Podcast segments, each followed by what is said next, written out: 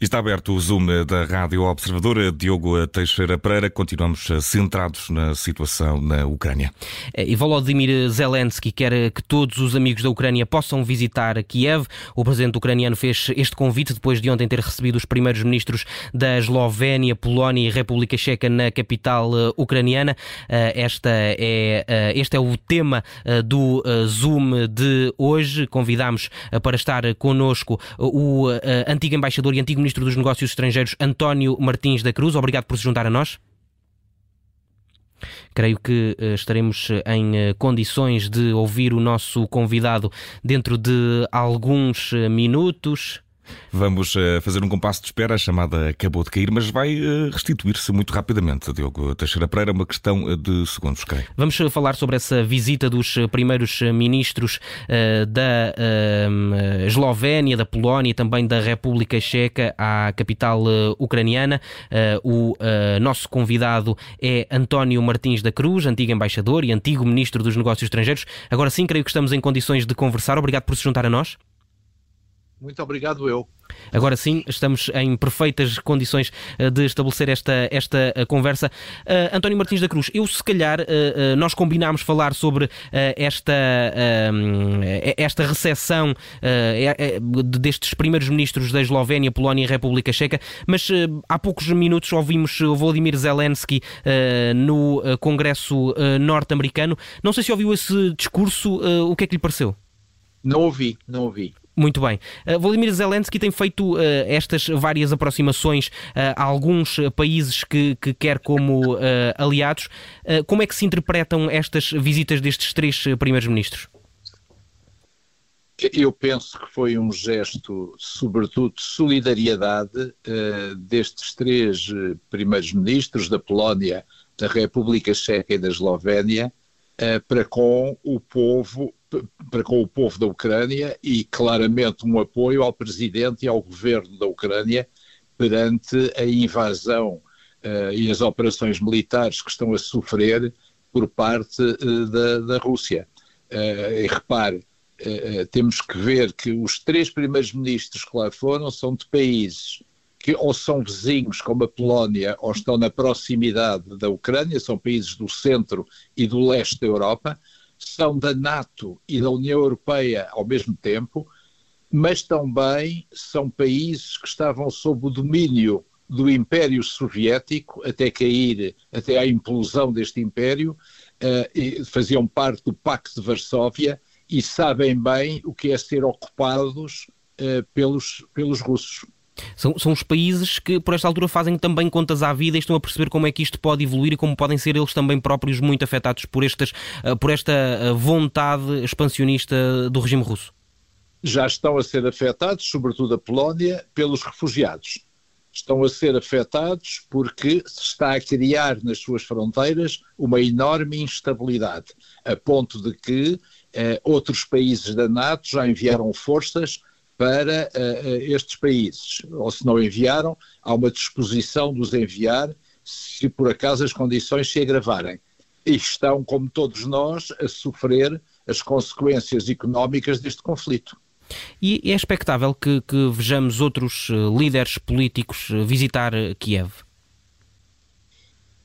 Não sei, uh, confesso que não faço ideia. Uh, houve um apelo nesse sentido, houve um apelo nesse sentido do presidente Zelensky, que disse que estava aberto a receber todas as pessoas. Mas também é preciso ter em atenção as condições de segurança.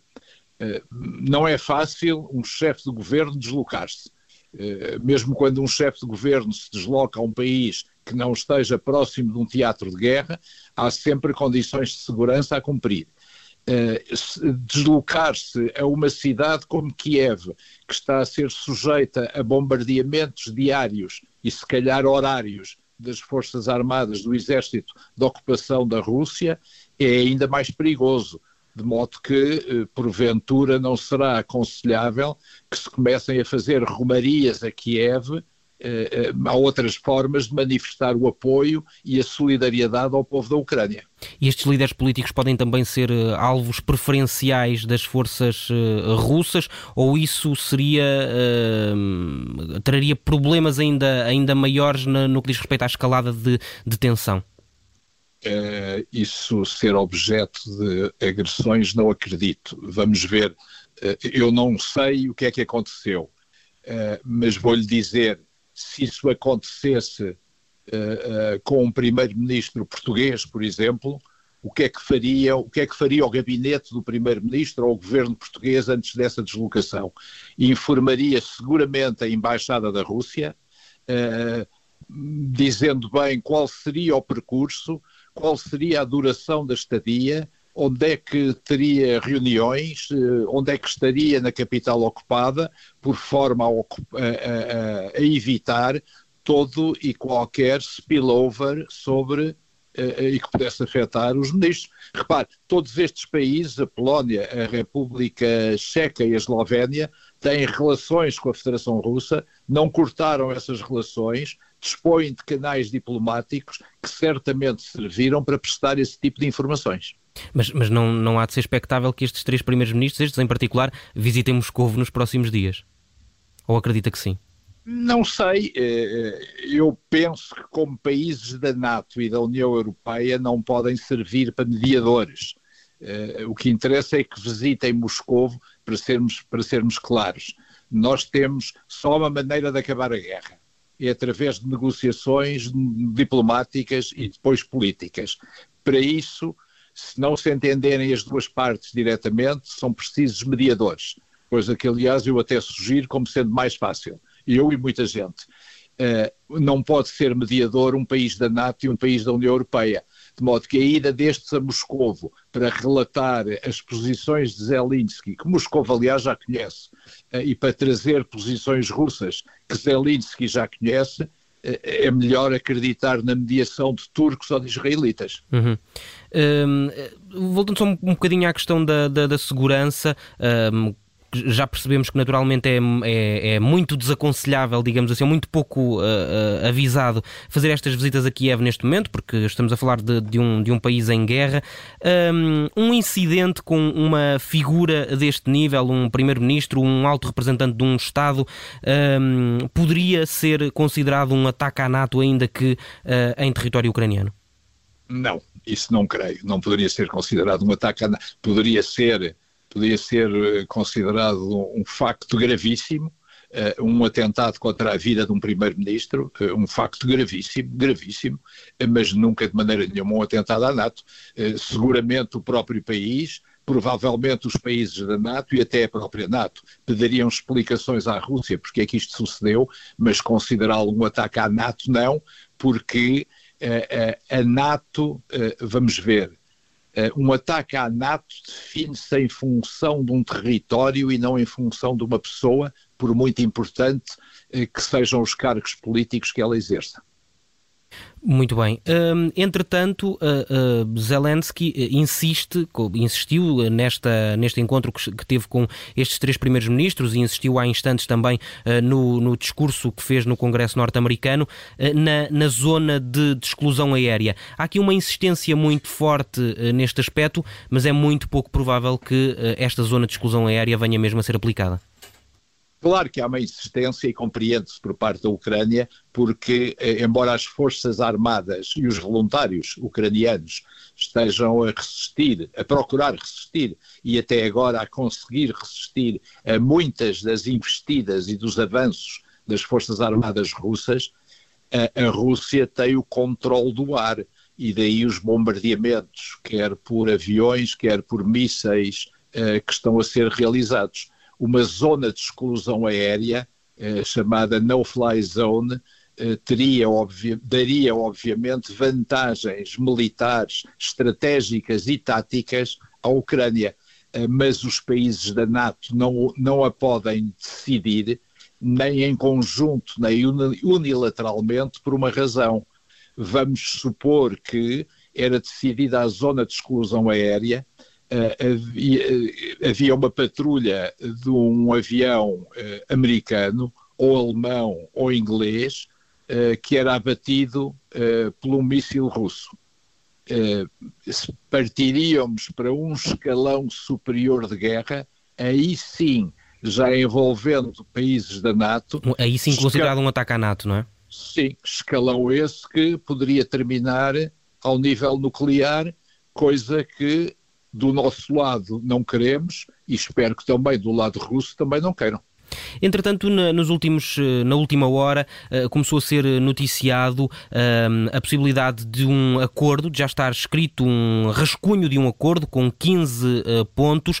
Este acordo, de acordo com aquilo que avança o jornal Financial Times, inclui a retirada das tropas russas do território ucraniano, mas inclui também uma, um compromisso de Kiev em manter-se neutral. Um, acredita que podemos estar próximos deste acordo ou um, ainda, ainda falta muito tempo até que, até que possamos falar disso de forma séria e, e, e de forma certa, não é? Pois é, todos, todos formulamos votos para que isso seja possível o mais rápido, mais rápido, uh, uh, uh, mais rápido que for necessário e a urgência deve-se ao massacre que está a ser sujeito o povo ucraniano. Eh, agora, eu acreditar nesses acordos só quando os vir. Repare, até agora, bem sei que nem tudo vem a público e é assim que se devem, que se devem conduzir negociações diplomáticas.